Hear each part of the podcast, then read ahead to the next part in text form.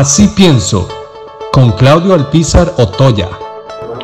Estos días el tema ha sido eh, la pesca de arrastre.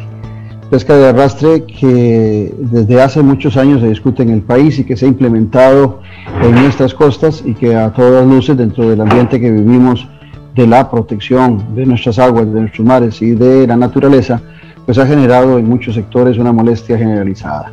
La pesca de arrastre eh, es una pesca que no tiene la tecnología necesaria para la protección de muchas especies eh, que no se pueden conservar en nuestras aguas en la medida en que tengamos la destrucción y que arrastremos a otros, eh, otras especies del mar que no necesariamente sean el camarón y que tienen inclusive problemas de reproducción porque han sido eh, pescadas por estas redes sin haber llegado a edades de desarrollo que les haya permitido reproducirse. Inclusive nuestra sala cuarta, eh, nuestra sala constitucional hace varios años se pronunció alrededor de las inconsistencias y de las debilidades que tiene la pesca de arrastre, no solamente en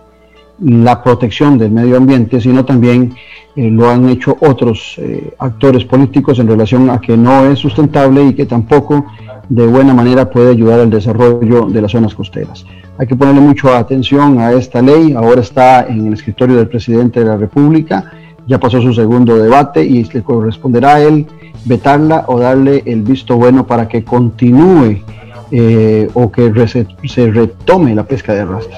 No hay la menor duda de que esto de la pesca de arrastre no es la solución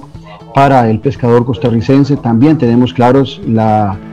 situación difícil que viven todas estas personas y estas familias, no solamente por el COVID, sino antes del COVID, por las dificultades de poder subsistir alrededor de,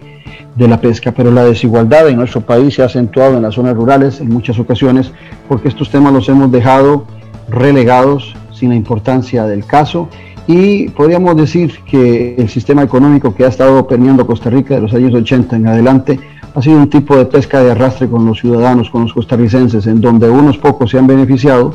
de sus redes y otros tantos han terminado en carácter de deshumanización y por supuesto olvidados por la promoción del desarrollo que corresponde. Pues la pesca de arrastre debe ser revisada, no debe ser aprobada y sin ninguna duda el presidente de la República hoy por hoy tiene en sus manos la decisión para vetarla, devolverla a la Asamblea para que nuevamente se discuta y que tenga una eh, mayoría calificada y no una mayoría simple en su aprobación.